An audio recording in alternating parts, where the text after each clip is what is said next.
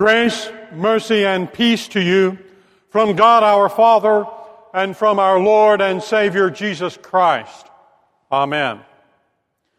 The text before us today from the book of Jude is one of those passages in the Bible that can drive a good Lutheran crazy. We are uncomfortable with language like, build yourselves up in your most holy faith, and keep yourselves in the love of God.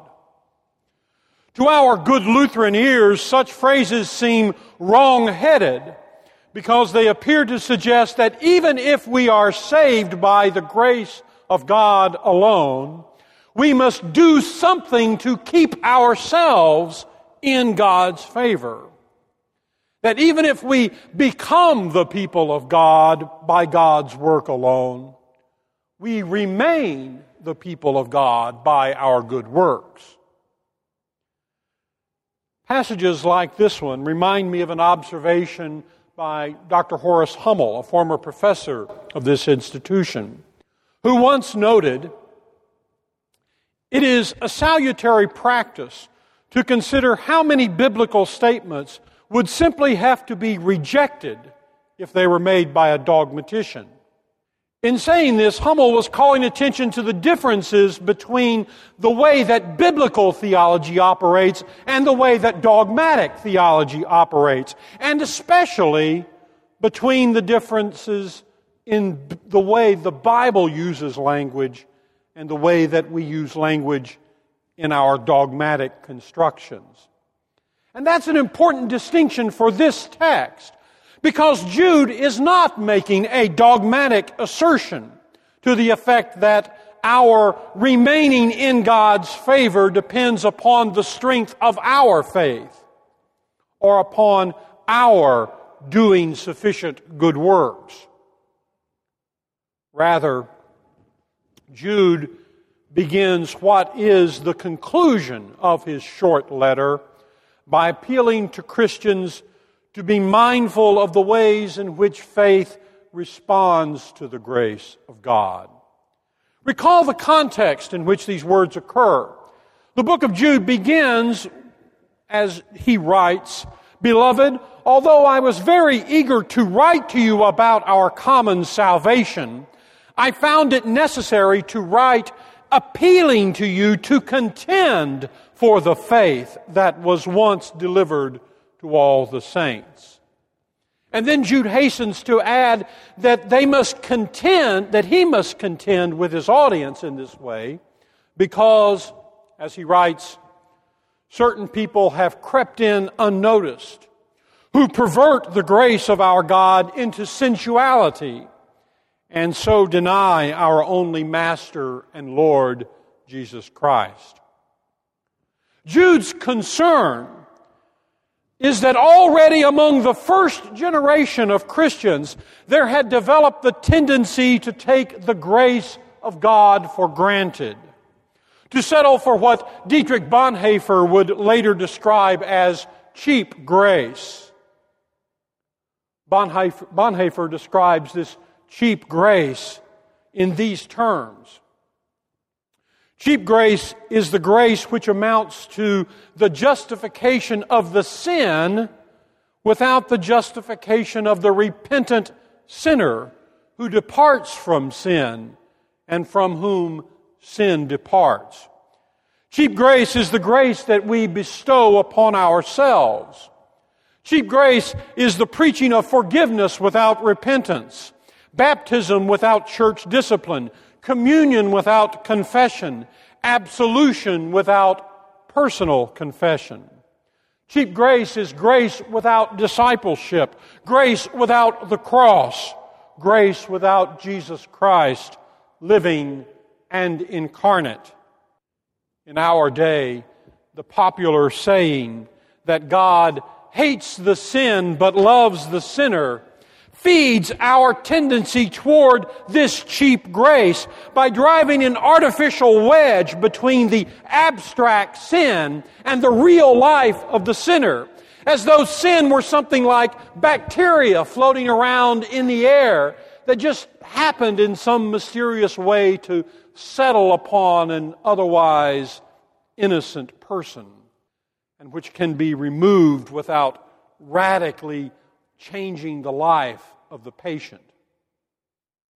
Thinking that way promotes the very kind of cheap grace that Bonhoeffer and Jude deplore. Today, this cheap grace is a cancer that eats away at the heart of the church in America and undermines our witness to Christ.